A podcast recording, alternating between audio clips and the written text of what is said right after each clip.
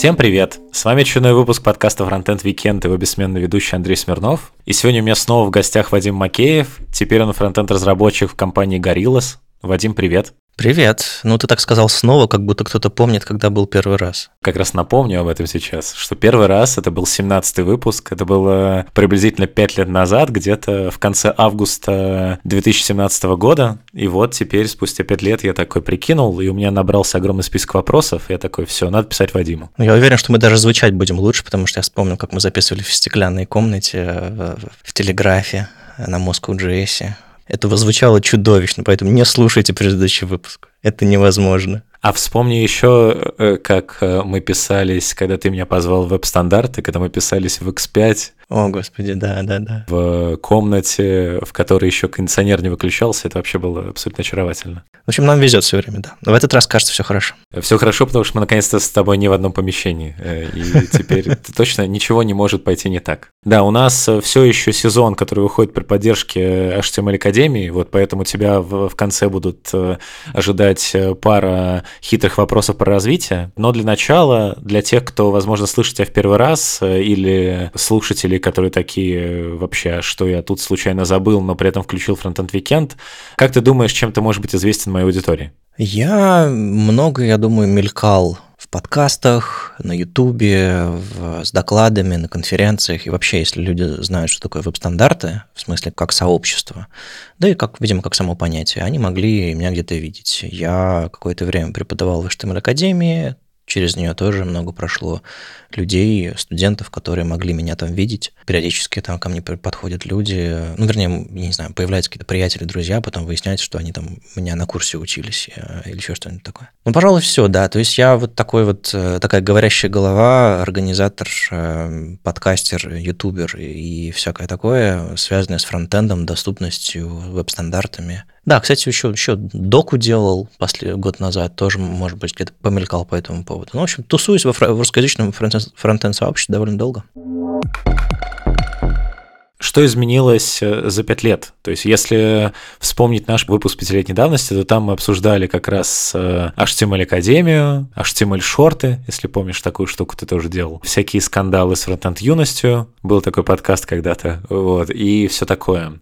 Давай начнем, в принципе, с того, куда тебя занесло в плане карьеры. То есть, опять же, мы плавно, рано или поздно придем к тому, что, по моим данным, 1 декабря ты переехал в Берлин, 2021 года. У тебя совершенно верные данные, да. Но примерно как э, ты к этому моменту пришел от HTML Академии, э, наверное, начать бы хотел с того, почему ты все-таки его покинул в тот или иной момент.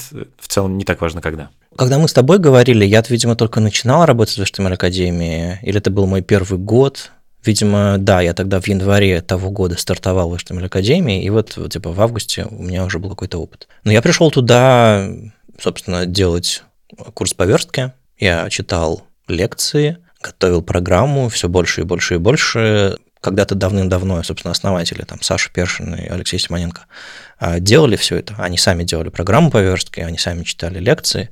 А я пришел, скажем так, третьим человеком вот в этот курс по верстке. И потихонечку мне начали передавать а, обязанности, чтобы я это делал. В какой-то момент они просто вышли из этого курса. Они стали заниматься своими директорскими делами, а я взял этот курс по верстке, уже ближе к концу там еще одного человека мы наняли. Собственно, всю дорогу я занимался курсами по верстке, ну и параллельно какими-то вещами, которые могли помочь, э, не знаю, продавать или привлекать внимание к HTML Академии. Собственно, вот те самые HTML-шорты мы записали порядка там, 12 выпусков. Кстати, где-то в архивах валяется один неопубликованный выпуск. Не знаю, надо поговорить с Лешей, может быть. Для патреонов опубликуй. Ну да, кстати, вариант. Э, ну или просто типа что мы шорты сколько там лет спустя возвращаются. Э, мы один выпуск реально записали. Э, Причем даже не со мной, по-моему, это был Игорь или Алексеенко. Не, не смонтировали. Ну, собственно, да, когда HTML шорты в HTML Академии закрылись, я начал заниматься собственным YouTube-блогом. Я такой подумал, ну, ну не хотите, ну и не надо. Ну, в общем, это был такой момент, когда решили, что это типа особо не нужно, а это каких-то там, не знаю, денег или, не знаю, студентов особо не приносит компании. И, но я уже на этом задоре э, поехал дальше, построил у себя э, в квартире маленькую студию, начал записывать собственные ролики, и вот, собственно, HTML шорты сконвертировались в мой собственный канал. Если бы не было шортов, наверное, я бы и сам на Ютубе не появился, если бы появился то попозже, не знаю, в другом формате. Был такой момент. Э, что еще? В HTML Академии поработал, поработал. В какой-то момент я уперся в то, что я, наверное, не могу делать все, что я бы хотел делать в компании. Понятное дело, что когда у тебя есть какие-то, не знаю, там, амбиции, взгляды, какие-то интересные тебе области, тебе хочется этим заниматься. То есть там типа подкасты, видео, какие-то медиаформаты, какие-то там, не знаю, публичные штуки. А HTML Академия это было не очень нужно в тот момент. И смешно, что когда, не знаю, я ушел, через полгода Академия запустила свой подкаст. Я не знаю, делает ли что-то Академия на Ютубе, но тогда, тогда это было неинтересно. А мне хотелось этим заниматься. Ну и плюс, мне кажется, я сделал практически все, что мог э, в рамках программы курса по там, первого-второго уровня. И уже пришел новый человек, э, Коля Шабалин, который тоже начал его тянуть дальше. Я подумал, что типа, ну да, наверное, наверное, все. Надо пробовать что-то еще. И я тогда ушел э, заниматься open source проектом Дока. Э, и вот, собственно, года полтора я этим проектом и занимался. Это было моей как бы full-time работой. Там была уже готовая команда из нескольких человек, которая этот проект делала. Я пришел туда тем лидом, главредом или как это называется – каких-то людей нанимал, помог проекту запуститься, мы вместе там open source или писали код, я редактировал тексты, продумывали программу, я просто разруливал так, чтобы у нас, не знаю, там дизайн был, верстка, разработка, какой-то свой open source опыт к этому прикладывал. И вот в октябре 2021 года запустилась дока, но тогда я уже... Это была одна из моих последних выступлений в России. Я, собственно, презентовал доку на Frontend Conf закрывающим докладом. И спустя там месяц э, собрал чемоданы и уехал в Германию работать. Э, собственно, вот летом 2021 года я шерстил по вакансиям, какие есть интересные варианты в Берлине. Несколько там собеседований прошел, и вот выбрал один из вариантов и уехал туда работать. Давай чуть-чуть э, вернемся назад, подекомпозируем эту штуку все. Во-первых, было интересно, каким образом в целом ты попал в доку, потому что это такая штука, которая долгое время была под завесом тайны немножко этот проект. То есть он не, сразу начинался, когда все говорили, что вот там куча классного народу работает над докой. Долгое время казалось, что в целом Вадим Макеев э, ничем не занимается. Не особо афишировалось, что ты над чем-то таким трудишься. Вопрос какой? Во-первых, ты сначала ушел из HTML Академии, а потом пришел в доку? Или как раз, э, по сути, док это был там проект, где те, кто стояли у истока в доке, ну, а я так понимаю, это там Яндекс Практикум, тебя как бы нашли и сделали тебе условно предложение, от которого сложно было отказаться. Практически так. Мы познакомились с ребятами из практикума по какому-то поводу, я уже не помню, и как-то созванивались, о чем-то там говорили, ну не в смысле там, не в смысле найма, а просто как обсуждали какие-то темы, просто познакомились. И всплыла потом, собственно, дока, ко мне подошли, сказали, вот есть такой проект, его нужно запустить, его нужно лидить, я такой говорю, ну, типа, я в HTML Академии работаю. Они говорят, ну, это, типа, будет open source проект, все дела. И я понимаю, что, как бы, ну, это вполне себе фултаймовая история. И я уже начал думать о том, чтобы из HTML Академии уходить, потому что я, мне кажется, уже созрел, я уже сделал все, что хотел, и, как говорю, уперся в какой-то потолок для себя. И это показалось хорошим вариантом. Плюс это был такой вариант, это был своего, своего рода прыжок в никуда, потому что проекту нужно было еще себя доказать, потому что когда мне его питчили, у него еще не было всех этих очертаний, и мне повезло, что мне удалось его каким-то образом сформировать как он выглядит, потому что то, что он будет на а то, что он будет open source, мне было очевидно с самого начала. Я очень сильно пушил в сторону именно комьюнити проекта. Так что какие-то идеи мне удалось протолкнуть. То есть форма этого проекта была достаточно аморфной, были какие-то идеи, плюс э, мне хотелось э, еще немножко область сменить. То есть не просто из одного образовательного проекта прыгнуть в другой образовательный проект. Если бы меня, не знаю, в условный практикум позвали делать программу какого-нибудь курса, я бы вряд ли согласился, потому что, ну, типа, мне хватило на тот момент образования, и мне захотелось э, поработать с каким-то проектом, который э, скорее про документацию, про open source, про команду, про комьюнити, и мне это показалось интересным. И, в общем, я начал сворачивать как бы свою деятельность в академии. Я формально оттуда ушел, по-моему, 1 января 20 2021 года. А еще до мая я приходил и читал э, лекции на курсах, потому что там как бы такой процесс, что заранее очень сильно все планируется. И если бы я просто сказал, ребята, пока, дальше сами, Колю Шапалина, он, он бы погнулся, короче, процессе, потому что читать там по две лекции в неделю, разбирать фидбэк, проверять там домашку, ну, вернее, там, помогать э, там наставникам, кураторам и так далее, и, в общем, ну, в этом процессе активно участвовать довольно сложновато но в одиночку. Я такое делал в какой-то момент, э, и я был один на некоторых э, лекциях, подряд вел много, это было тяжеловато. Поэтому я ушел, начал работать на доку, но периодически ездил в студию Академии, читал лекции, и вот до мая посотрудничал с ними тоже. А параллельно, вот, собственно, мы делали доку с командой. Мне, когда ты как раз, я присутствовал очно при твоем презентации э, доки на фронтенд конфе, э, мне не до конца было понятно, а именно чем кто занимался. То есть, грубо говоря, вот ты у этого был как некий тимлит, я не знаю, босс. Что это за должность? Какая у тебя была зона ответственности? Ну, я там был всем, кем нужно было быть. То есть э, меня позвали на формальную роль тим лида, то есть у команды уже был тим лид, как бы основатель, автор этой идеи Андрей Уродов. И он меня позвал как бы заместить его.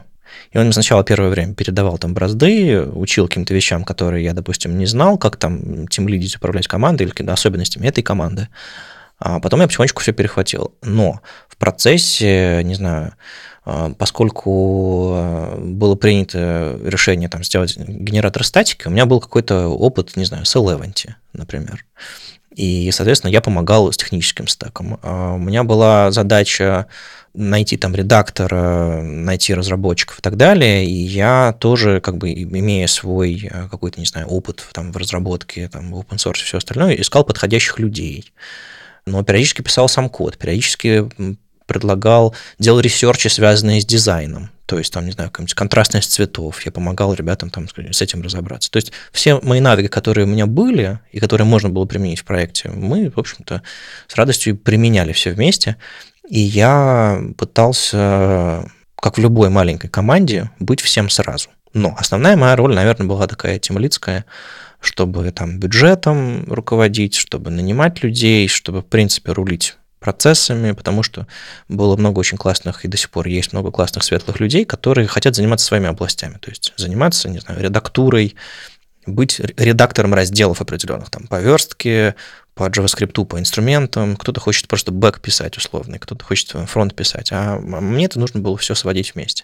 Так что моя роль была скорее главред, но человек, который мог, мог и в код залезть, и статьи поредактировать, и, опять же, опыт в соц соцсетях какой-то, там, э, YouTube, лайвы, еще что-то такое. В общем, ну, не знаю, не работал ли ты в стартапах? Ну, это да, это звучит как CTO маленького стартапа, который, типа, везде, где нужно, везде поможет. Так вот, я в стартапах не работал никогда.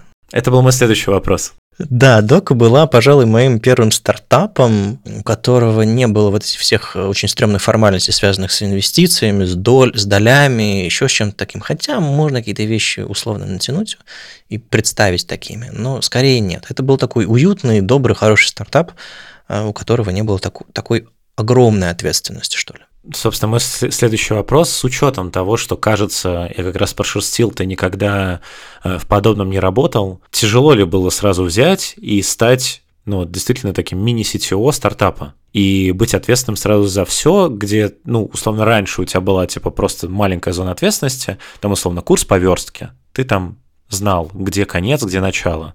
А здесь кажется, что даже когда ты об этом рассказываешь, я слушаю и понимаю, что это тяжко. Ну смотри, а, очень сильно все облегчало то, что нам не нужно было зарабатывать деньги, и нам не нужно было первое время каким-то образом, ну и вообще, в принципе, не стояла задача как бы как это, отбивать какие-то инвестиции. Прям вот отбивать, в смысле, вот, вернуть, выйти в ноль или еще что-нибудь такое, перестать сжечь деньги. Мы не жгли деньги, мы их как-то разумно расходовали. Плюс э, э количество пользователей, которое у нас появилось в какой-то момент после запуска, оно появилось только после запуска до запуска мы могли спокойно работать, у нас был какой-то срок, сроки у нас какие были, были какие-то дедлайны, но, в общем, было все сравнительно легко.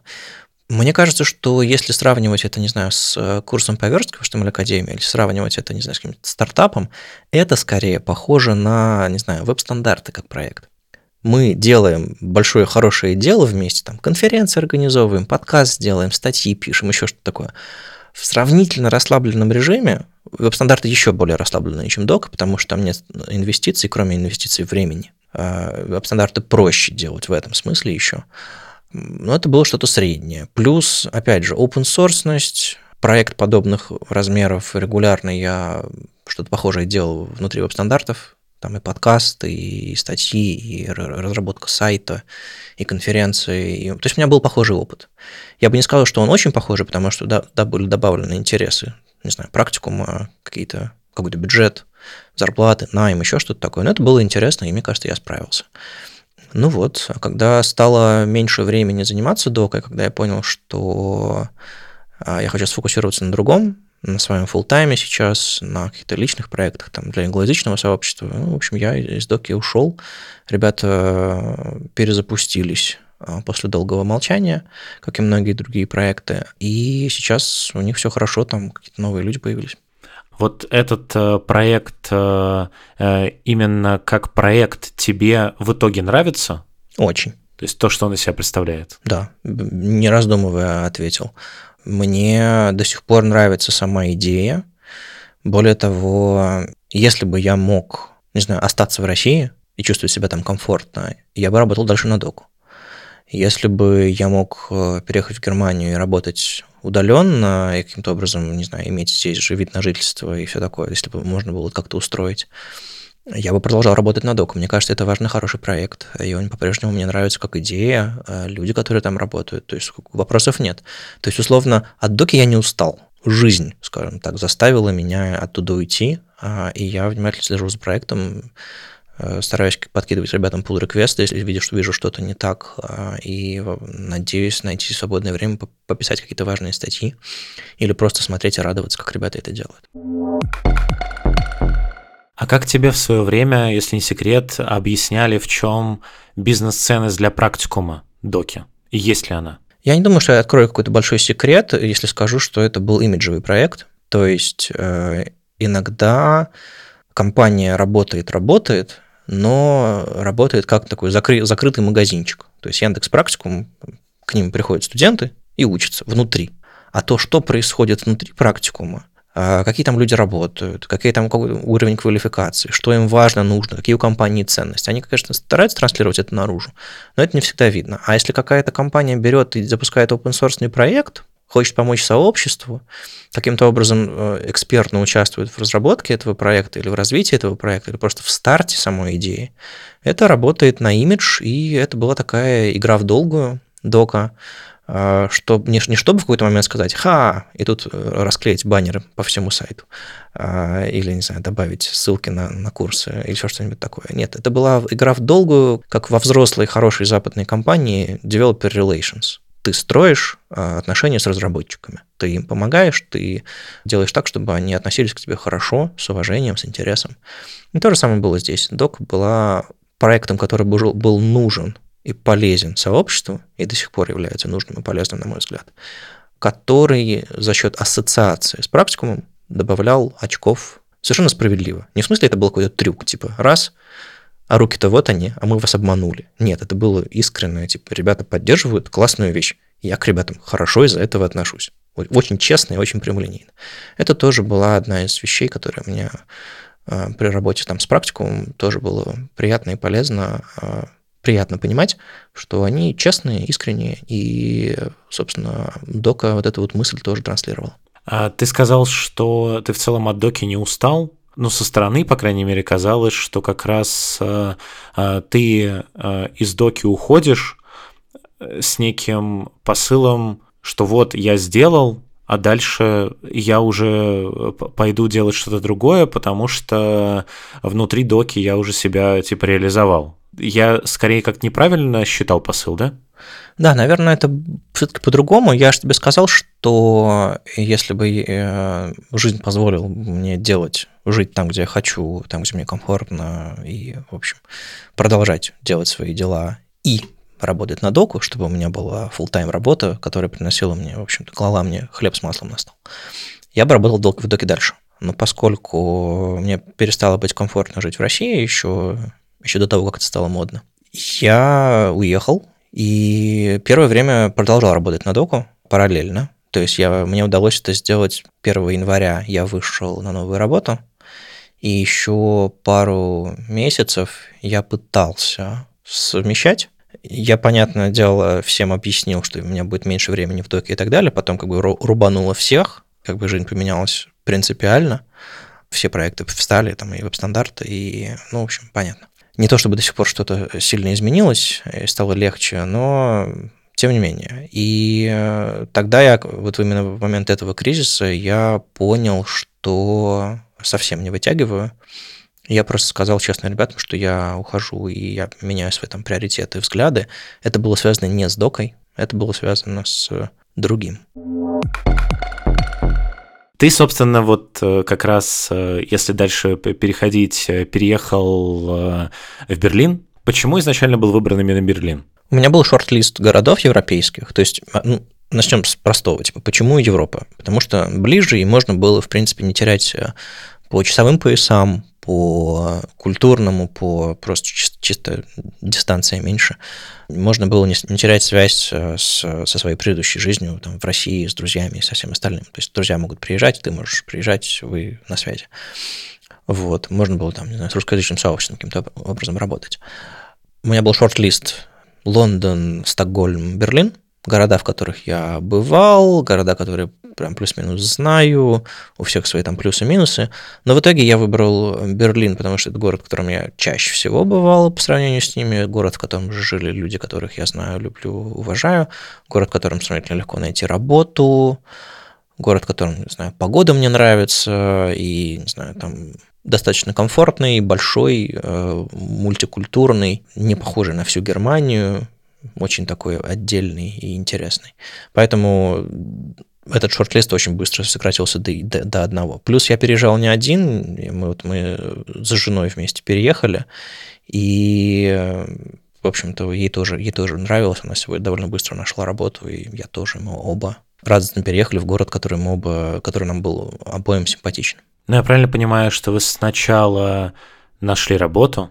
Да, это обычный, это обычный путь айтишный. Ты, ты такой открываешь на LinkedIn, типа open э, for, for work, и дальше собесишься месяцок, полтора-два, и на ближайший интересный тебе офер э, уже делаешь э, визу и, и уезжаешь. Ну, то есть классика. Но приступил ты к работе в Gorillaz, получается, когда? В декабре или уже в январе? А, ну, на самом деле, я переехал в другую компанию, там не все удалось, и Горелось я на самом деле начал работать где-то с апреля, так что там была э, многоходовочка. А в той компании с декабря? Э, в той компании я начал работать с 1 января. В общем, тут по местным э, правилам, в общем, компаниям удобно, чтобы ты начинал работать 1 числа. Я приехал так, чтобы... Я приехал 1 декабря, я готов был выйти на работу, но они не смогли, поэтому мне пришлось месяц гулять по Берлину, э, по рождественскому, в общем, ничего не делая.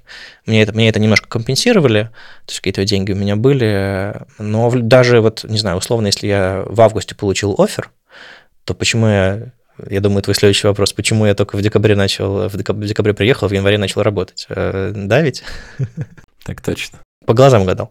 Э, потому что, ну, перевести вещи, подготовиться, э, всю свою жизнь собрать в кулек перевести с собой часть, отправить грузом, часть там распихать по углам, это было очень сложно. Визу получить. Так что это заняло какое-то время. А у некоторых получается быстрее, у некоторых медленнее. Ну, не знаю, жена переехала в ноябре, а я спустя, ну, где-то в середине ноября, я спустя несколько недель э, уже с, с, с оставшим там возвращал квартиру и и все такое. То есть было сложно, но в итоге, в итоге, в итоге я, я, я ни о чем не жалею. Особенно с учетом того, что у тебя был целый месяц э, э, еще освоиться в Берлине. Вот хотелось, в принципе, поинтересоваться, как была жизнь Вадима Макеева в России, теперь и жизнь Вадима Макеева в Берлине. Насколько сильно именно быт э, айтишный поменялся? Есть ли какая-то прям драматическая разница или в целом с такими крупными городами, как Берлин, она не особо заметна? В целом довольно похоже. Я живу в относительно хипстерском районе, в относительно комфортной квартире, где там есть э, комната, из которой я сделал студию. А, я пока здесь не записываю видео, ну, поначалу записывал, потом перестал. Я работаю из дома в основном, есть офис, куда я могу ездить, если, если захочу. Э, то же самое с женой. И мы, похоже, очень сильно живем. То есть в Питере я жил на Петроградке, мы также работали там то, то из дома, то из офиса. И довольно-таки похоже с точки зрения вот, вот если очень формально посмотреть на вещи, типа место жизни, образ жизни, все остальное то есть Питер в этом смысле сравним с Берлином по тому, что можно сделать здесь себе комфортную жизнь, по тому, как, как я ее представляю для себя. Есть, конечно, нюансы, связанные там, типа, с, с окружением, с друзьями, с работой, с, с другой страной, с другой культурой. Вот тут, конечно, конечно же, много, много всего разного, но если вот формально с точки зрения там, работы поговорить, то довольно-таки похоже. Ну, то есть человек стремится сделать себе какое-то комфортное место там, где он оказывается, повторить в чем-то предыдущий опыт, может быть, что-то новое придумать, но в целом, мне кажется, мне здесь комфортно, но, конечно, есть куча челленджей. А, ну, к примеру, в, в чем твои челленджи были, возможно, разрешенные уже, возможно, еще не разрешенные?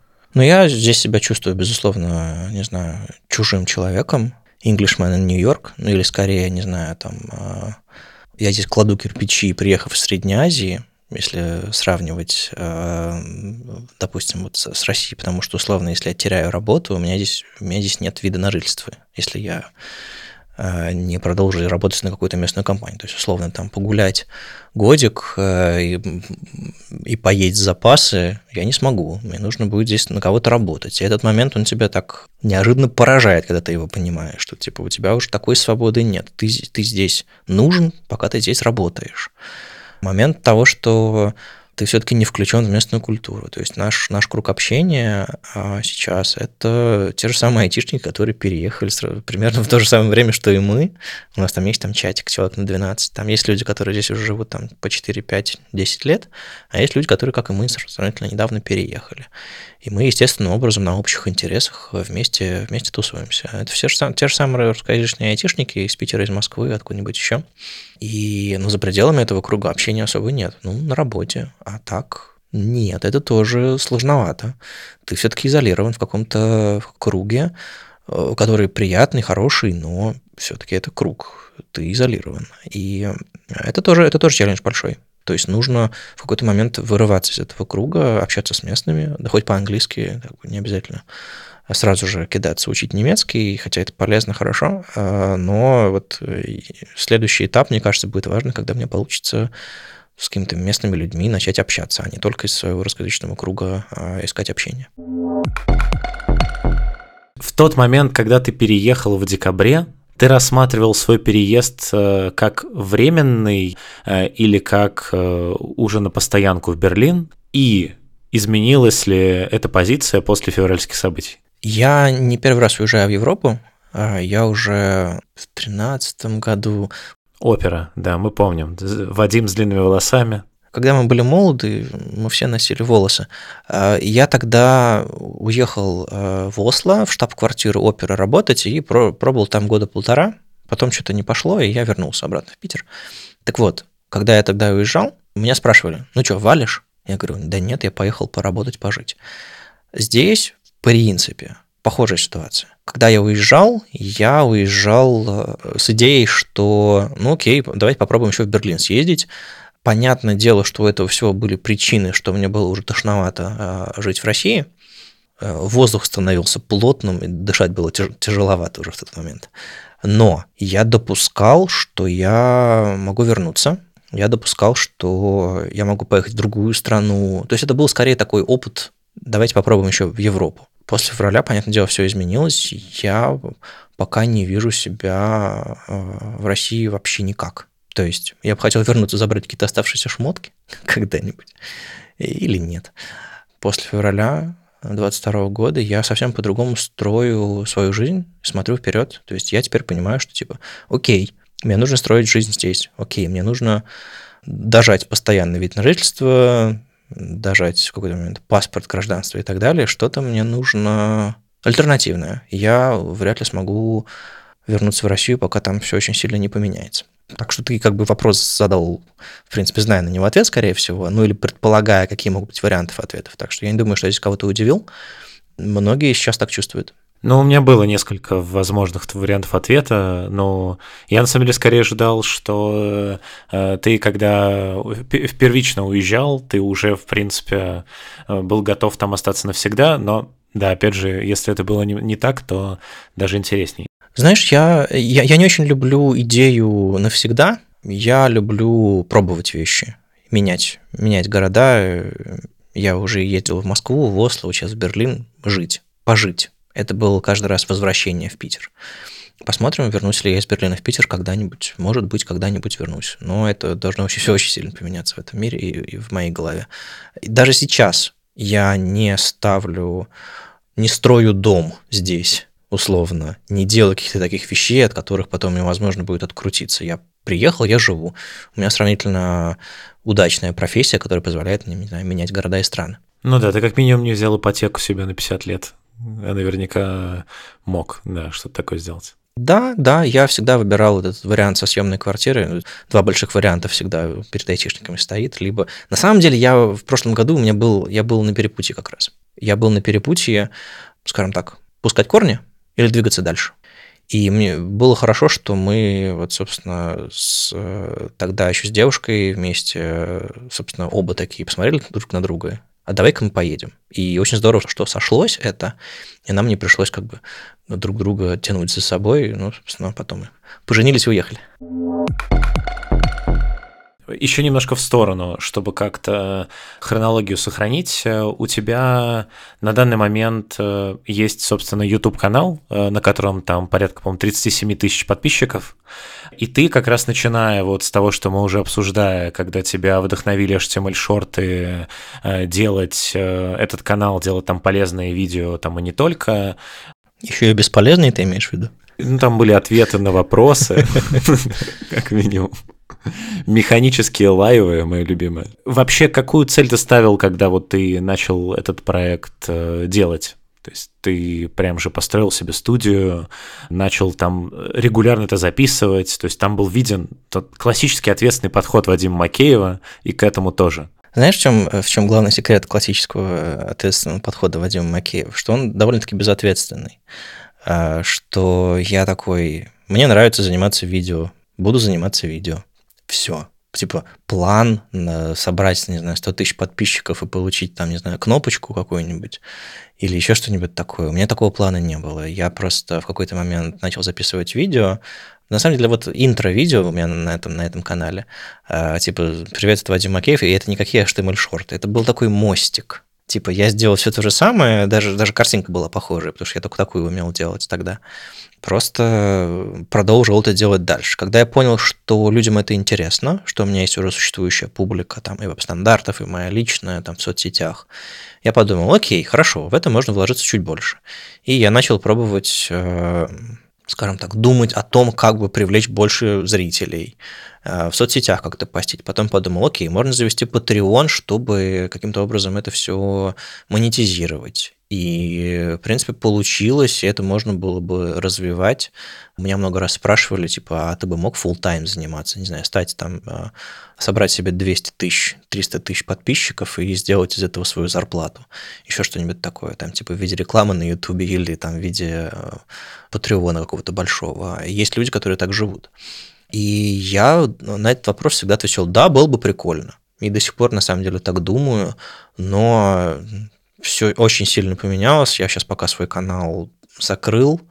То есть там все видео доступны, но вот последнее мое видео ставит точку в этом веселых рассказах про фронтенд. Ну погоди, ну не, не отбирай хлеб у меня, у меня же хронология выстроена. Ах, ну да. Не, смотри, тут еще вопрос какой. То есть я правильно понимаю, что HTML шорты, если в свое время они тебе что-то отдельно приносили, или это э, условно их спонсорство в рамках контента входило в твою зарплату в HTML Академии? Нет, HTML шорты выходили на канале HTML Академии, и просто я приходил на работу и записывал HTML шорт, потом уходил с работы. То есть ты просто делал это в рабочее время, грубо говоря? Да, да, да, да. То есть я научился снимать видео, монтировать, э, писать скрипты, там, читать телепромптеры и все такое.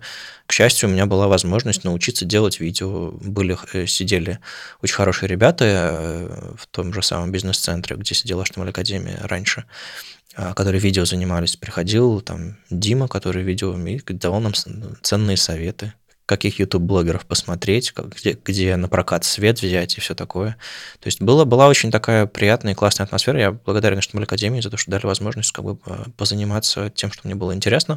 То есть у меня уже был какой-то бэкграунд в записи звука, подкаст и все такое. А вот я это развил до видео, и дальше стал это те же самые навыки применять в себя в видеоблоге. А при этом э, у тебя максимум в твоем видеоблоге, я так понимаю, что ты его никаким образом не монетизировал, кроме Патреона.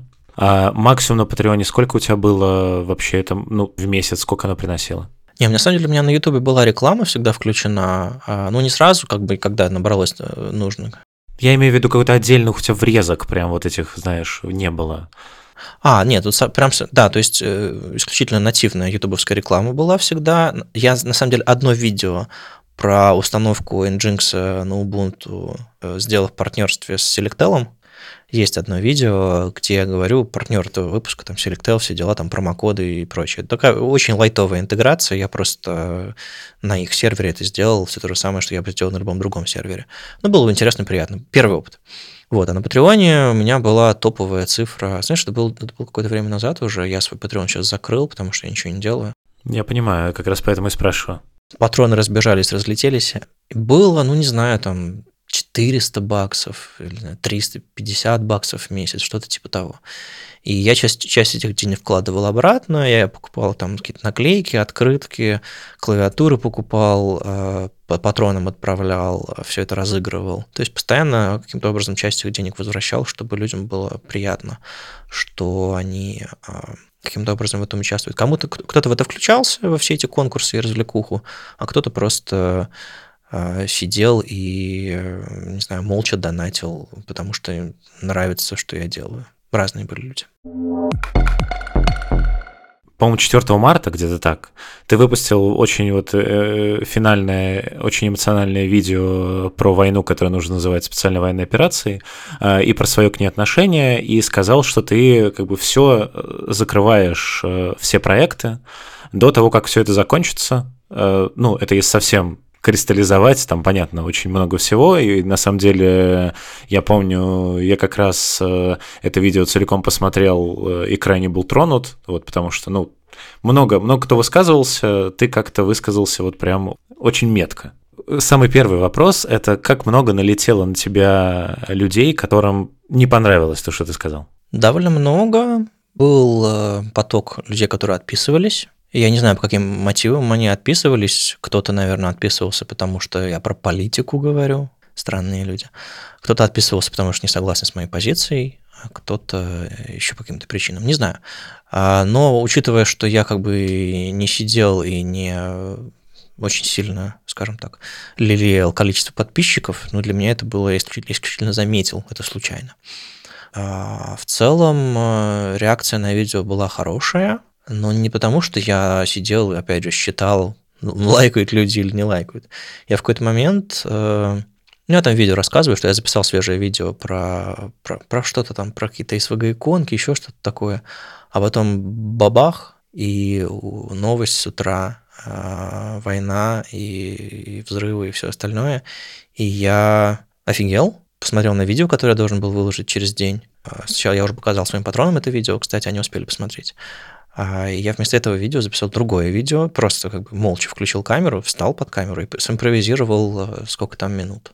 Это первый дубль? Да, первый дубль, первый единственный дубль. Я просто встал и, сказал все, что мне нравится. И он, он совсем не похож на те видео, которые я записываю. Там другой ритм, другой голос, э, можно сравнить.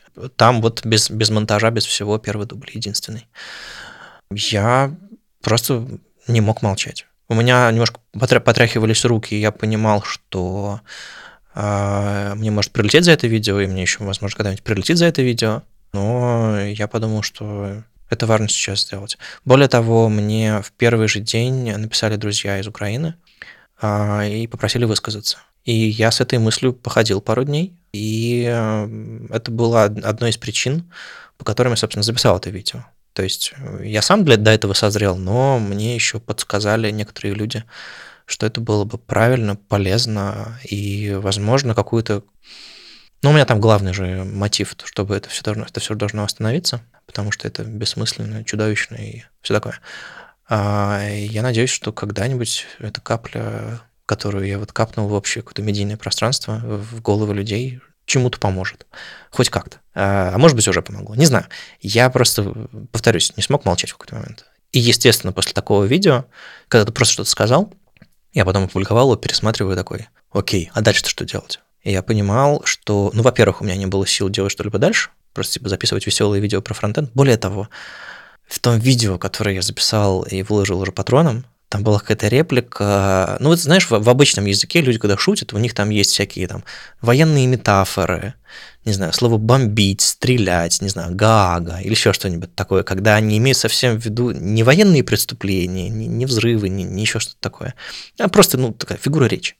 Я пересмотрел видео, и там в двух местах было, были реплики, которые после 24 а, февраля звучали абсолютно чудовищно. Я это видео просто пустил под нож, я его удалил. Представляешь, как может поменяться жизнь? И после этого записывать видео у меня просто рука не поднимается. Но на самом деле я себе сейчас делаю англоязычный сайт со статьями и думаю запускать англоязычный YouTube-канал. Потому что мне это полезно сейчас с карьерной точки зрения здесь. И я хочу поработать на другую аудиторию, другую публику, и посмотрим, чем это обернется. Но вот пока такие мысли.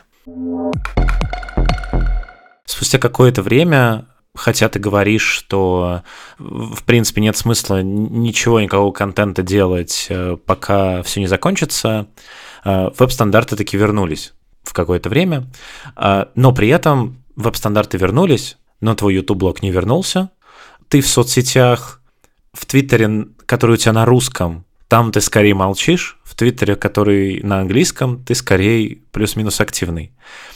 Как работает, в принципе, вот эта вот некая избирательность? То есть почему что-то вернули, что-то не вернули. Ты, опять же, вот сейчас подтвердил мою догадку о том, что ты скорее теперь больше ориентирован на контент на английском, чем на русском. Почему так?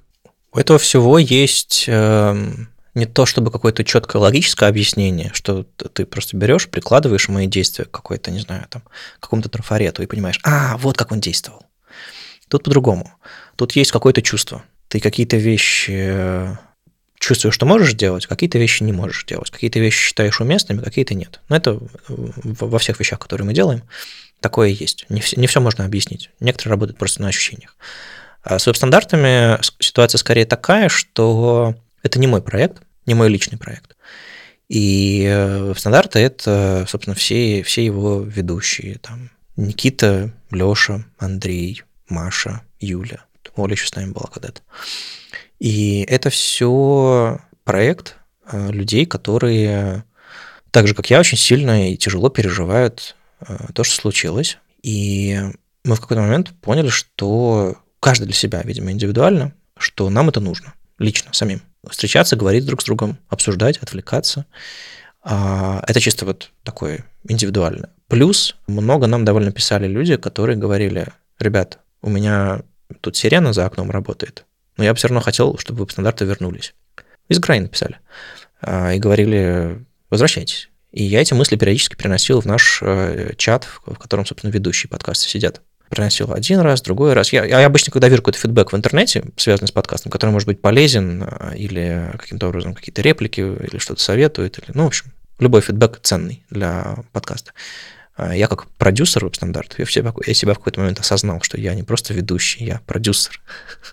Я собираю людей вместе, планирую сценарий, там, монтирую, еще что-то такое. Продюсирую буквально. А, так вот, я как продюсер чувствую ответственность, чтобы приносить фидбэк ребятам, которые могут его не видеть, там, на Ютубе, еще где-то в комментах. И я много приносил вот этих комментов, типа, возвращайтесь. И те комменты, которые звучали, там, допустим, из России, они звучали как, типа, а что случилось-то? Те комменты, которые звучали из Украины, звучали совсем по-другому. А, гораздо сильнее, важнее. Я их всегда приносил. И в какой-то момент мы начали дискуссию внутри чата, типа, а стоит ли нам вернуться и почему. И люди высказались, я высказался, и плюс-минус мы поняли, мы сошлись на мысли, что есть вещь, которую мы можем сделать сейчас а, для того, чтобы помочь людям. И одна из этих вещей, мы там и волонтерили, и донатили, и все остальные вещи пытались сделать, помочь людям, которые сейчас страдают от этой войны. А, но есть еще одна вещь, которую мы можем делать. Мы можем помогать людям в профессиональном плане, помогать людей, э, отвлекать их, поддерживать знакомыми голосами и так далее. То есть шестилетний подкаст это, это тебе не, не шутки. Это все-таки много людей считают нас друзьями, и мы многих людей считаем друзьями, нашими слушателями и все такое.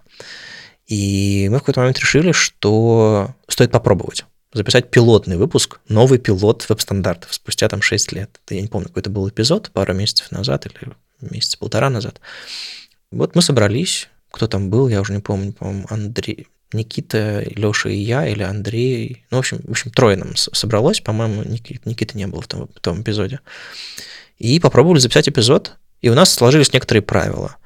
Мы не говорим про события, мы не говорим а, про какие-то там проекты каких-то компаний, мы не приглашаем партнеров в эпизод, у нас нет никакой рекламы, ничего, мы просто берем новости, которые пришли, вот честно, честные, искренние новости фронтенда, как мы и всегда делали на самом деле, без добавок, без всего. Плюс у нас отключены комменты на всех платформах. Мы специально это сделали для первого эпизода, чтобы не собрать хейта, потому что мы не, не запускали этот эпизод в духе, что типа, ребята, что скажете? А, мы запускали его в духе, ребята, вот мы считаем, что нам нужно продолжать. Нам, нам самим это важно, даже если вы, вы считаете, что это кощунственно, даже, даже если вы считаете, что это не нужно. Запустили первый эпизод, пощупали свои ощущения, записали второй, ну и потихонечку двинулись дальше. И, знаешь, помогает. Вот лично мне помогает раз в неделю записываться с друзьями, учитывая как бы мой ремоут сейчас от, от русскоязычного сообщества, частично специально мною выбранный. Но это, это уже следующий, отвечая на следующий твой вопрос. А, и помогает ребятам тоже, я знаю. И мы вот так делаем, делаем, делаем. А, фидбэк хороший. Под каждым видео, под каждым постом, там, где можно делать какие-то реакции, там, типа лайки, дизлайки, я вижу, что приходит под каждый эпизод 5-10 человек, которые ставят дизлайк каждый раз, которые считают, что не знаю, потому что мы говорим по-русски, потому что мы э, считаем уместным записывать новости фронтенд, еще что-то такое приходит. Но гораздо больше лайков, гораздо больше людей, которые пишут. Людей, которые сидят под сиренами за окном и пишут приятные, полезные э, всякие отзывы нам. Так что сработало. Лично со мной это не сработало, потому что это мой личный проект, и я могу себе сказать, Типа, ты можешь записать сейчас видео или нет? На русском языке для русскоязычной аудитории. Сейчас сейчас не могу. Почему могу на английском языке это делать? Потому что это мне сейчас нужно. А, лично сидя здесь, в Берлине, на моей текущей работе, с моим текущим окружением, с моими взглядами на карьеру, рост дальнейший и так далее, мне нужно входить в местное сообщество, мне это прям важно нужно. И я себя иногда беру за шкирку и говорю, слушай, займись этим.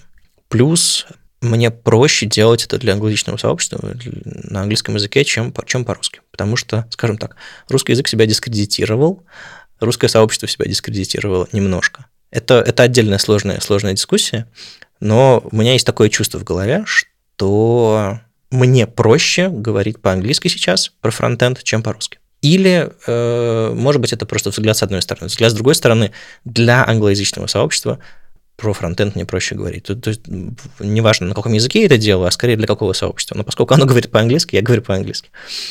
Э, я давно хотел развивать свой, скажем так, англоязычный бренд личный на английском языке, да, и э, поэтому давно завел англоязычный твиттер и там постил параллельно, переводил писал по-русски, писал по-английски или иногда даже наоборот.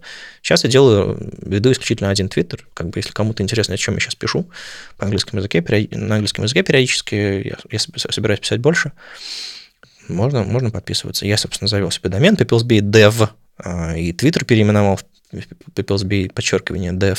А, вот такой вот у меня сейчас, не знаю, личный бренд, и там через какое-то время появится сайт, статьи, видео и все остальное попробую, каково это. У меня все еще есть блок перед записью видео. Э, в основном это связано а, с тем, что я пока не готов импровизировать на английском языке. Сложновато, чтобы это было качественно и понятно и хорошо. Но, тем не менее, я планирую что-то подобное делать.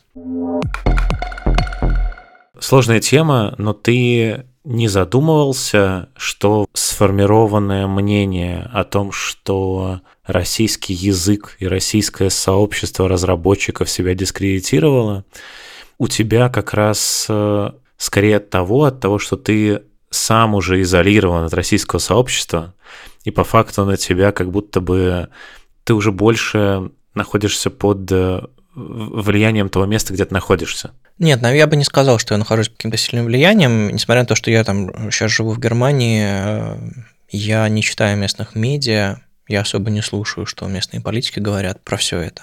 Я скорее все еще, безусловно, спустя там полгода, ну, чуть больше э, жизни здесь, я все еще, безусловно, в медийном пространстве русскоязычном я читаю гораздо больше на русском языке, чем на английском. По-прежнему общаюсь с друзьями на русском языке и читаю все новости и так далее. То есть я, бы не, я бы не сказал, что я переключился в какой-то местный контекст, который на меня очень сильно влияет. Нет, я все еще там, я бы читал все то же самое, оставшись в Питере. Просто я не остался в Питере. И это в какой-то момент начнет меняться, но мне кажется, мои взгляды сейчас относятся не к этому. Здесь я бы все то же самое думал и чувствовал, я уверен, э, находясь сейчас в Питере. Ну или где-то, не знаю, в Грузии. А в целом, вот если как-то абстрагироваться, я понял твою э, точку зрения и что ты как бы собираешься делать. То есть я правильно понимаю, что там, по крайней мере, твой русский вот канал э, с 37 тысячами подписчиков, скорее всего, уже не вернется. Я же тебе уже говорил, что я не люблю ставить точек, я не люблю уезжать навсегда, э, пускать корни и так далее. Возможно, я... Передумаешь. Возможно, я сделаю какие-нибудь лайвы, там, поотвечаю на вопросы, возможно, еще что-то. Но пока у меня есть виды, и я уже завел отдельный канал, на котором пока нет видео, уже есть какой-то брендинг, и я собираюсь сюда залить какие-то первые видео, когда запишу ближайшие, ближайшие недели. А, я бы хотел попробовать поразвиваться на английском языке, потому что я еще знаю, что это проще, публики просто больше, скажем так разработчиков, которые говорят на английском языке, сильно больше, чем разработчиков, которые говорят на русском языке. И э, есть какой-то потолок, сколько можно условных фронтендеров заинтересовать в, в русском ютубе. А есть э, гораздо больше людей, там, не знаю, на два порядка, э, которых можно заинтересовать на английском языке. И это довольно-таки логичный шаг. Я, я, я жалею, что я не сделал его раньше. А тут жизнь подсказала. С учетом вот э, всего этого, э, как ты вообще считаешь, как бы, что ты вообще можешь посоветовать, э, в принципе, там, другим своим коллегам по цеху из российского сообщества, продолжать ли делать контент на русском, или в целом стоит вот всем тоже думать о том, чтобы делать контент на английском, и действительно контент на русском будет не нужен никому скоро? Знаешь, тут на самом деле важно оценить цепочку событий, которая произошла. Сначала у меня просто... Я потерял дыхание, все мысли, и остановился. А потом подумал, что я хочу продолжать, но, но подумал внимательно над тем, как я хочу продолжать. Как я, как я могу продолжать, я уже, в принципе, понял. То есть мне бы хотелось э, быть публичным, что-то, что-либо делать полезное для сообщества и так далее. Ну, как это делают веб-стандарты, например. И я подумал, куда бы мне стоило продолжать, где мне будет проще продолжать, я понял, что на английском языке для англоязычной публики. Это очень индивидуальная штука, я бы не стал ее рекомендовать всем, а, но если у вас есть виды на то, чтобы развиваться в международном сообществе, если вы хотите работать над международными проектами, если вы не хотите попасть а, в еще большую изоляцию, чем, чем в которой жили русскоязычные разработчики и там, и в прошлом, позапрошлом, и в предыдущие годы, просто из-за того, что они не знают английского языка, например. Ну, развивайте свой бренд англоязычный. По крайней мере, заведите параллельно какие-то соцсети, ну, скорее всего, Twitter на английском языке. Я сейчас вижу, многие разработчики так сделали. А, а кто-то просто забросил свои русскоязычные и стал писать по-английски тоже. Э, есть такая тенденция. Но я не могу никому это рекомендовать, потому что, ну, это, это личный выбор. Это очень, это очень индивидуальная история. Э, если вы чувствуете, что вы не можете говорить сейчас для русскоязычного сообщества, как почувствовал я в какой-то момент, Попробуйте поговорить по-английски, может быть, станет легче. И, в принципе, говорить, делать что-то публичное, делать что-то. Это очень классная терапия. С учетом твоей роли некого, как ты сам себя назвал, продюсера веб-стандартов, и одновременно твоих э, ну, мнений и собственного пути, как ты видишь развитие веб-стандартов дальше, как э, сообщество подкаста и так далее? Сейчас мы — это общность людей, которые друг друга знают хорошо, ценят, э, и, в общем, которым хорошо вместе болтать про, про любимые темы. И я сейчас это мыслю то есть весь, скажем так, проект веб-стандарты, наш сайт со статьями, наш э, там словари, календарь, там, конференции, еще что, все, все, все, все это, в общем-то, стало как-то неуместным, странным. И сейчас пока получается делать только подкаст, и я допускаю, что все сообщество с, э, схлопнется исключительно до подкаста. По крайней мере, пока идет война. А когда все закончится, когда и если и как я не знаю, что будет. Возможно, вернутся какие-то другие форматы. Это один из тех проектов, которым я бы хотел, ну, как мы про доку говорили чуть раньше, типа, если бы жизнь позволила, я бы в доке работал дальше. Но жизнь поменялась, поэтому я перестал работать в доке, а, но с интересом наблюдаю за проектом. С веб-стандартами э, жизнь позволяет работать дальше. Я вот, не знаю, уезжал э, в отпуск, выходные, недели выходные, там, Ребята записывались без меня, но я на выходных, на первых и на вторых монтировал, слушал, слушал их голоса, радовался, э, расстраивался, что нет возможности вставить реплику, но монтировал радостно. И буду продолжать это делать дальше ради своих э, соведущих, ради своих друзей. А, а еще для сообщества. А, но в меньшей степени сейчас, наверное. Не знаю, ты, ты задаешь очень сложные вопросы, ну а какие тебе вопросы еще задавать в подкасте, в который интервью? Надо же из человека что-то вытащить такое, эмоцию интересную, так что тут все, тут все наружу. Ты, безусловно, прав, в этом есть какой-то конфликт, в этом есть какая-то непоследовательность. А, типа, веб-стандарты ты делаешь нормально, а личный блок не можешь. Но вот я для себя это так объясняю. И, но я чувствую в этом парадокс, я чувствую в этом какую-то непоследовательность. Э, но это для меня работает. Собственно, еще чтобы добить э, вот, вот эту вот историю... Я думал, меня добить. Нет, тебя не хочется добивать.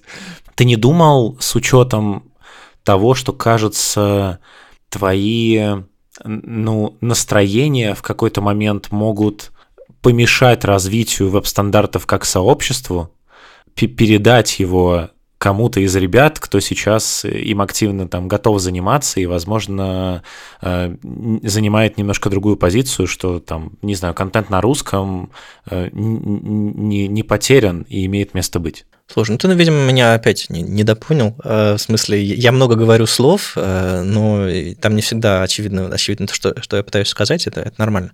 Я не... У меня нет аллергии на русский язык. Я с тобой прямо сейчас говорю по-русски. Не-не-не, ни в коем случае. Я не про аллергию на русский язык. Да, прости, что я тут вклиниваюсь. Я не говорю про то, что ты становишься каким-то не знаю, русофобом или что-то такое. Ни в коем случае. Я не к этому веду.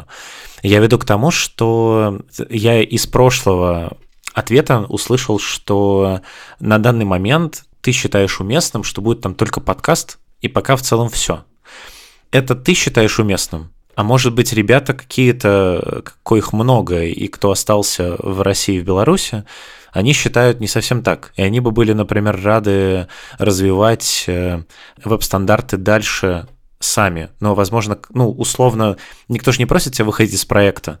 Я здесь говорю только о том, что, наверное, как именно продюсер веб-стандартов, ты сейчас чуть сильнее влияешь своим мнением на ребят, чем Возможно, сейчас э, это требуется. Вот я только про это. А, на самом деле, когда э, я приносил реплики э, ребят, которые хотели, чтобы мы перезапустились, я старался очень внимательно сделать так, чтобы не задавить ребят своим мнением, спрашивал, что вы об этом думаете. И потихонечку, потихонечку люди высказывались, и я понял, что у нас мы примерно на одной волне.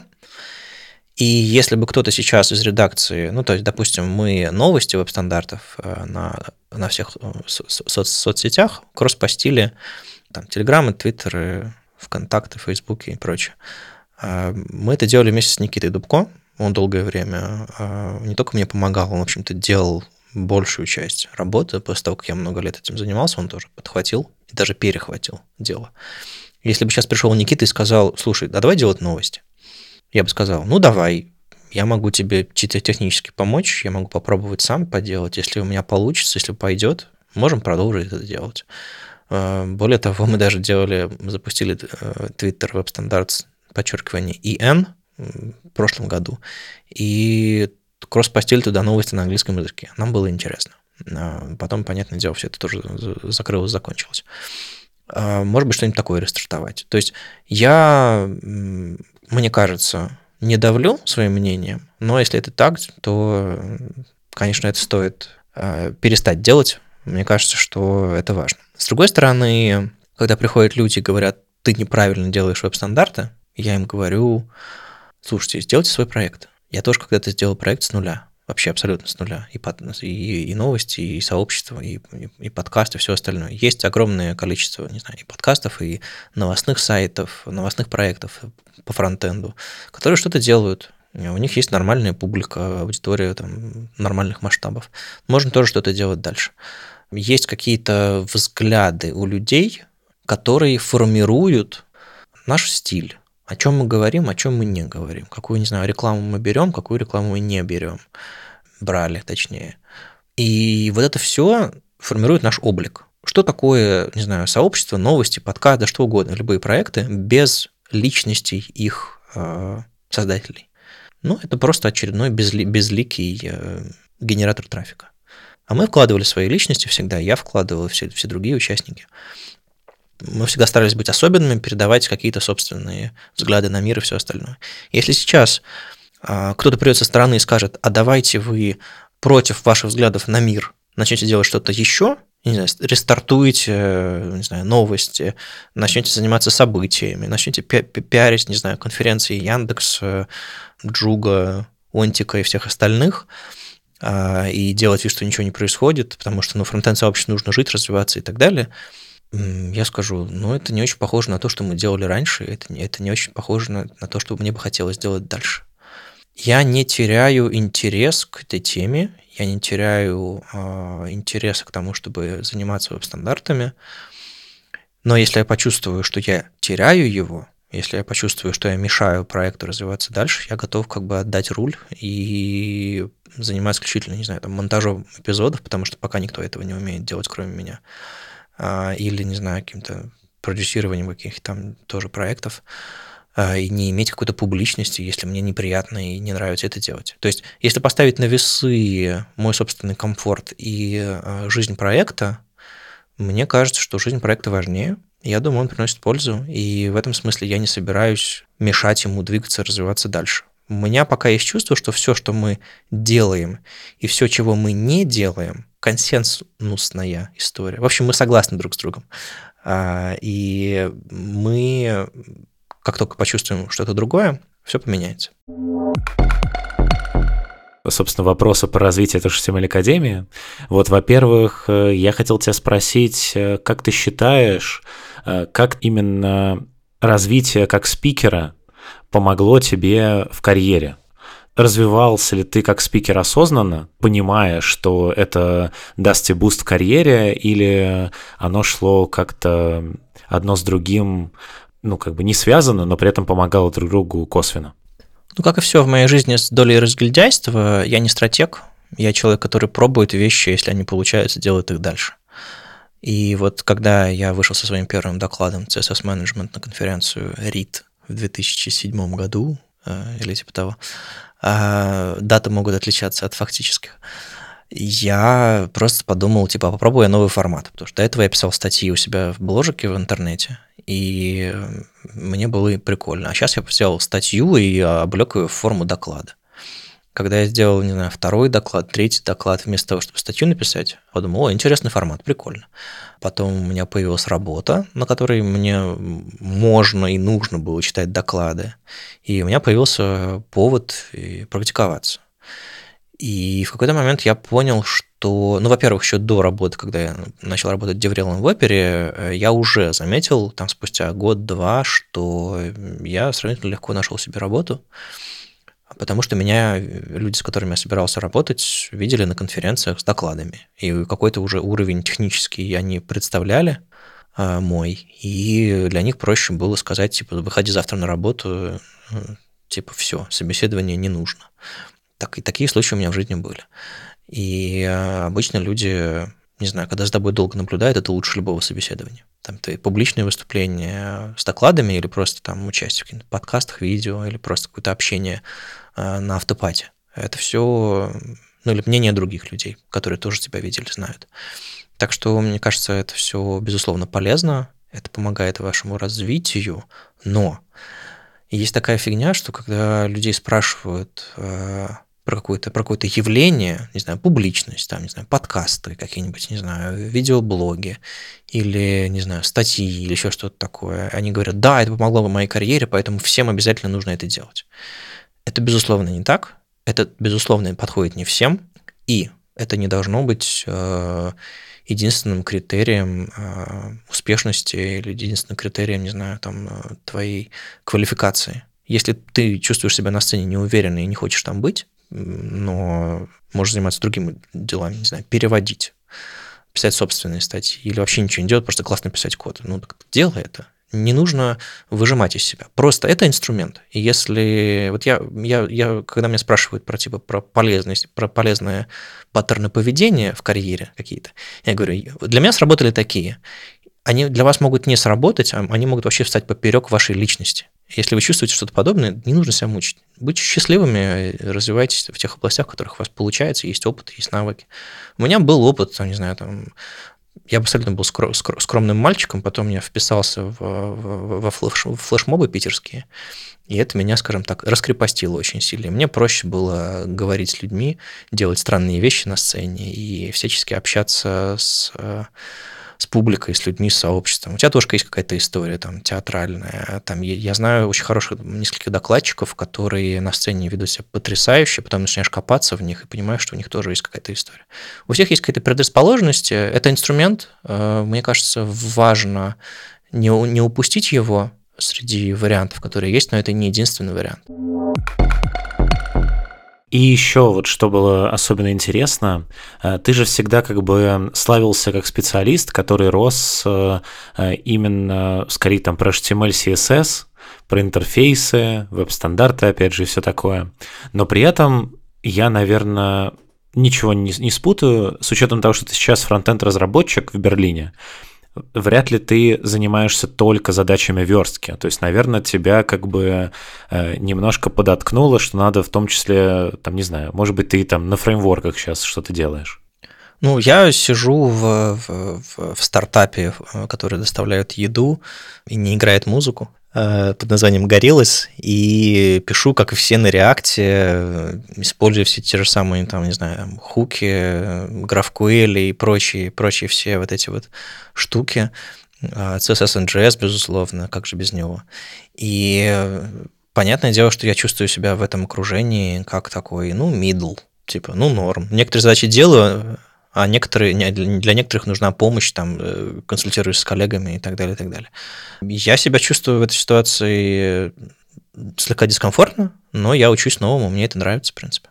Когда вот подошел к такому моменту, что ты, по сути, эксперт в какой-то узкой штуке, но при этом сейчас э, э, тебя карьера привела в тот момент, где тебе нужно срочно э, как-то подтянуть знания именно там в тех же самых фреймворках, в JavaScript и так далее. Но при этом у тебя есть огромный бэкграунд э, того, как ты развивался внутри интерфейсов. Вот как здесь ты подходил к этому вот ускоренному развитию э, в своих пробелах? Ну, я просто сиганул в проект. Ну, то есть я на собеседовании как бы двум, э, которые меня собеседовали, этим э, горилловцам, сказал честно, ребята, у меня как бы опыта по годам на сеньора, но вот по тому стеку, в котором вы работаете, у меня скорее там типа э, хороший джун, слабый middle. Но вот я знаю вот это, вот это, вот это, и какие-то там вещи у нас общие сошлись, и они меня взяли, э, потому что посчитали, что это важно, нужно и как бы уместно для, для, для этого окружения. Ну и вот я просто сиганул в проект, э, открыл кодовую базу, ничего не понял, открыл первый task и сделал его. Открыл второй таск, помучился, ну, тоже сделал. Там, если у нас есть код, кодовая база на ангуляре какая-то заброшенная, там тоже вес, весело бывает. Ну, то есть не, я не все понимаю, но задачи делаются, спринты, спринты крутятся. Вроде, вроде бы нормально. А я учусь в процессе, я не то чтобы читаю очень много статей, книг, документации, но бывает, но ну, скорее, скорее я просто на практике. У меня, наверное, есть опыт давно забытый, когда ты просто открываешь то, то чего ты не знаешь, и делаешь это. А, есть все обложено линтерами, есть очень, очень, очень классные, мощные сеньоры вокруг, которые тебе сделают нормальный код-ревью, и мне, в принципе, комфортно а, в, в этом окружении. Наверное, это не работа моей мечты, а, в смысле, что у меня, наверное, уже другие амбиции в какой-то момент заниматься там сообществами, open source, какими-то проектами. Возможно, я на какие-то там другие вещи буду поглядывать, не знаю, может быть, в Деврел вернусь, ему еще что-нибудь подобное. Но пока сейчас, понятное дело, что в Берлине проще всего найти работу обычным фронтендером, который там клепает интерфейсы для стартапов. Ну, я, я на такой работе работаю, но это один из, в принципе, неплохих вариантов э, среди, среди прочих многих. Если вот опять же в общем подходить к вопросу, то когда ты встречаешь э, какую-то новую, неизвестную тебе штуку, в которой нужно развиться, то какой подход э, ты считаешь самым правильным? Тоже вот как ты говоришь, сигануть или что-то иное? Да как еще иначе? Ну, серьезно, это ж get shit done. Ну, то есть тебя, от тебя ждут, что ты дашь результат. А как ты это сделаешь и что ты узнаешь в процессе, никому особо не интересно. Поэтому, если оно работает, то хорошо. Если кодовая база взрослая, если тебя окружают умные люди, ты какой-то, какой-то особой ерунды не наделаешь. Поэтому э, ровно как я учился верстать много лет назад, я просто беру, смотрю на примеры существующих компонентов, э, смотрю на свою задачу, думаю, а вот возьму кусочек отсюда, кусочек отсюда, все слеплю, опа, заработалось, прикольно. Следующая задача. Ну, то есть формашлепы никуда не делись. Мы по-прежнему делаем интерфейсы, э, но просто э, некоторые из нас делают их получше, качественнее. Понятное дело, я больше смотрю, чем типичный фронтендер, не знаю, там, на доступность, на, на, на CSS, на эффективность и так далее. Я что-то постоянно пытаюсь там контрибьютить, улучшать в нашей кодовой базе, в нашей там дизайн-системе, в системе компонентов скорее, чем дизайн-системе. Да, я приношу свою экспертизу. Я вот недавно там рефакторил иконки на проекте, потому что они были сделаны не очень удачно. Доведу этот проект, буду радоваться. У меня нет задачи, это такая бэкложная штука, но все равно я стараюсь какие-то свои навыки внедрять в проект, и я думаю, это полезно ему. А, и финально, ты всегда с таким я не знаю, недоверием, слэш пренебрежением, слэш подставьте любое другое слово, относился к каким-то именно таким фреймворк разработчикам. Но по факту же они как раз вот э, берут и вот get shit done, и вот они начинают вливаться сразу в профессию. У тебя сейчас поменялось к ним отношение или нет? Ну как? Э, у меня немножко другая ситуация, потому что я знаю, как эта фигня работает в основном с точки зрения там, интерфейсов, веб-платформы и всего остального. Я, наверное, не разбираюсь в конкретном инструменте, но конкретный инструмент можно выучить. А когда, люди, когда все, что люди знают, это конкретный инструмент, ну, то есть у меня есть опыт работы с людьми, которые знали исключительно инструменты, которые нужно решить свою задачу. Поэтому они брали и платформенные задачи, простые очень, CSS, HTML, решали тем же самым React. Ты смотришь на этот кодовую базу и думаешь, господи, что ты натворил? У тебя тут, не знаю, там на 50 килобайтов больше JS прилетит из этой ерунды, которую ты сделал. Зачем? Если есть в платформе такие примитивы, если уже все это кросс-браузерно готово и есть. И, ну, то есть людей, которые заточены и знают только свой инструмент, ну, они, к сожалению, для них все гвозди, для них все React-компоненты. А, и, не знаю, жизненный цикл приложения. А то, что это будет работать в браузере, и что в браузере есть совсем другие возможности, знает мало кто. То есть я по-прежнему warrior как бы чистого, чистого фронтенда, где single page и нужны только там, где они нужны, для личных блогов они не нужны, и вот это все, я никуда не деваюсь. Так что не переживайте по этому поводу. То, что я сейчас, не знаю, пишу интерфейс на реакции, не значит, что я потерял все свои убеждения. На этом блок про развитие мы как раз э, э, заканчиваем. Поехали дальше к другим вопросам. В первый раз э, я еще тогда этот вопрос не придумал. Э, сейчас вот он у меня уже есть в загашнике. Думал ли ты, кем бы ты стал, если бы не стал разработчиком? Ха, да, я тоже вот когда э, слушал другие эпизоды твои, э, пытался вспомнить, задавали мы этот вопрос или нет. Кажется, нет. Ой, есть такой, есть такой фильм э, 1900, не знаю, или, или «Легенда о пианисте», он на русский язык, по переведен. В общем, э, там, там чувак родился на корабле э, и ни разу не, ступал на землю, и всю жизнь прожил на корабле. А, а финал рассказывать вам не буду, посмотрите сами, очень классный фильм. С Тимом Ротом и все дела. А, вот, и там у него есть эпизод, когда у него была возможность сойти на берег, он влюбился, все дела, а, и у него спрашивают, почему он этого не сделал. И он говорит, господи, как вы можете жить в этом мире, люди, когда у вас есть бесконечное количество возможностей, бесконечное количество, не знаю, профессий, которые можно, бесконечное количество, не знаю, женщин, которых можно полюбить, бесконечное количество, не знаю, вариантов своей судьбы.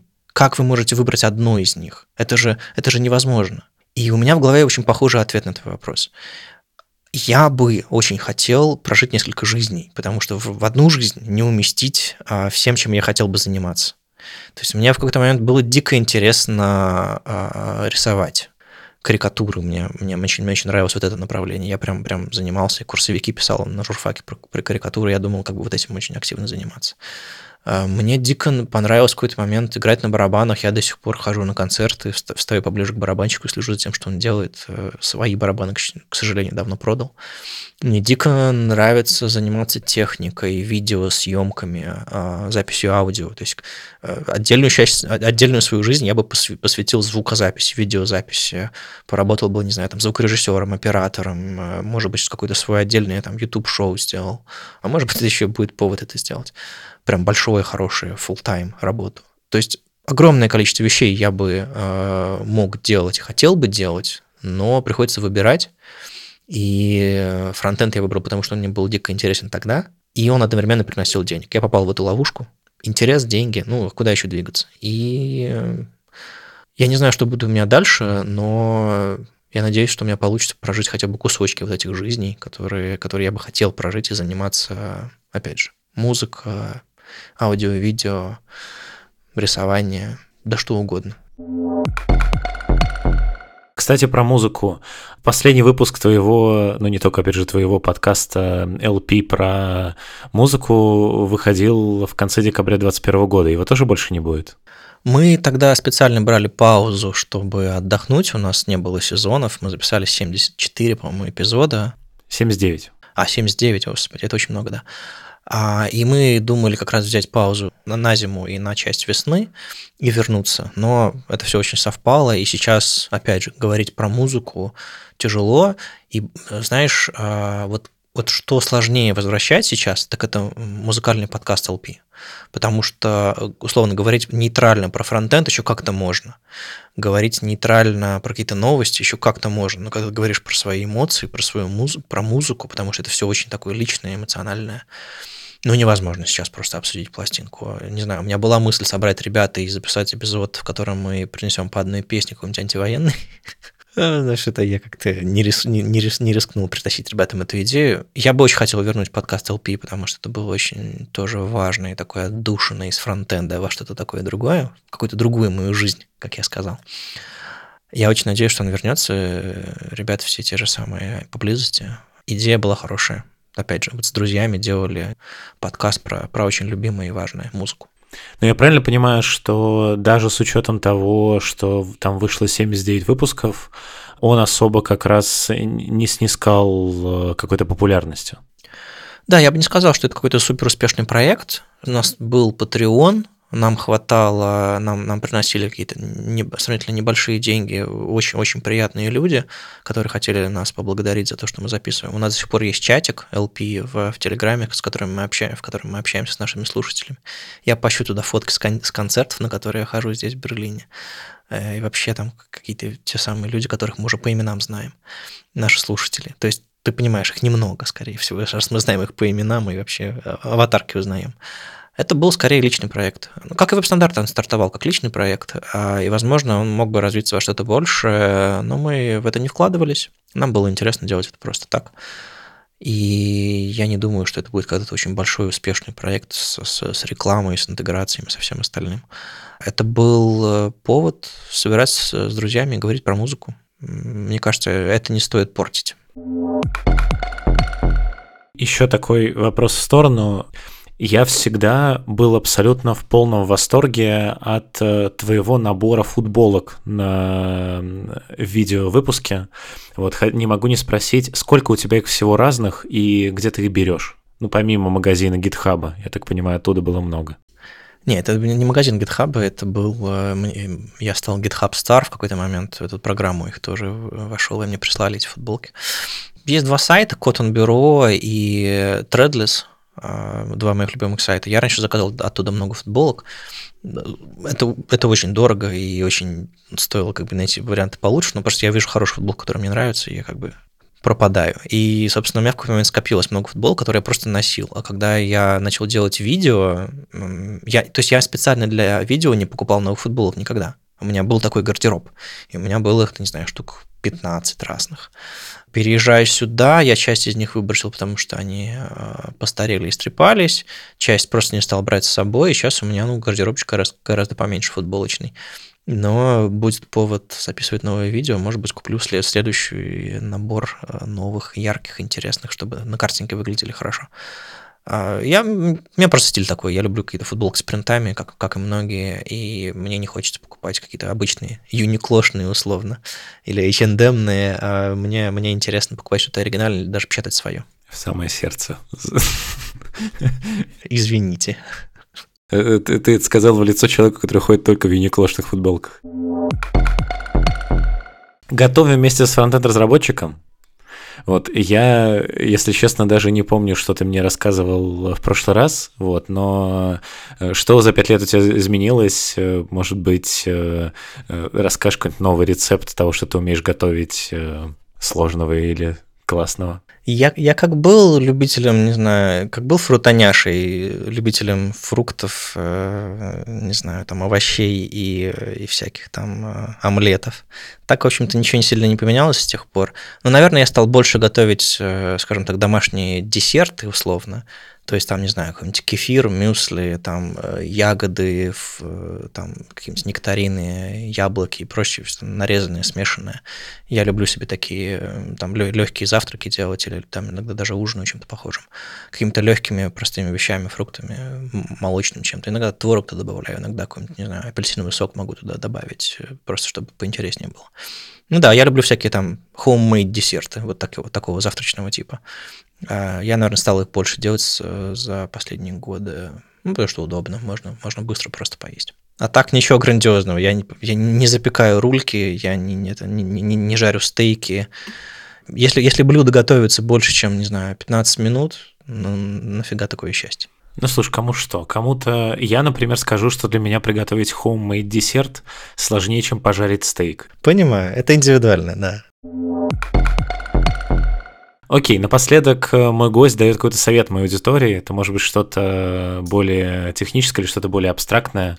Что ты можешь посоветовать? Держитесь, ребята, станет лучше. Э, спасибо тебе большое, Вадим, за то, что уделил время. Да, и что э, в таком режиме полусоциального молчания пришел ко мне в гости. Вот я это очень ценю. Опять же, всем тем, кто дослушал до конца этот выпуск, э, обязательно подписывайтесь, э, где вы там это слушаете. Э, подпишитесь хотя бы там и во всех социальных сетях. Мы, несмотря ни на что, продолжаем показывать человеческую сторону далеко не только фронтенда. Услышимся через две недели. Пока-пока. Пока. -пока. Пока.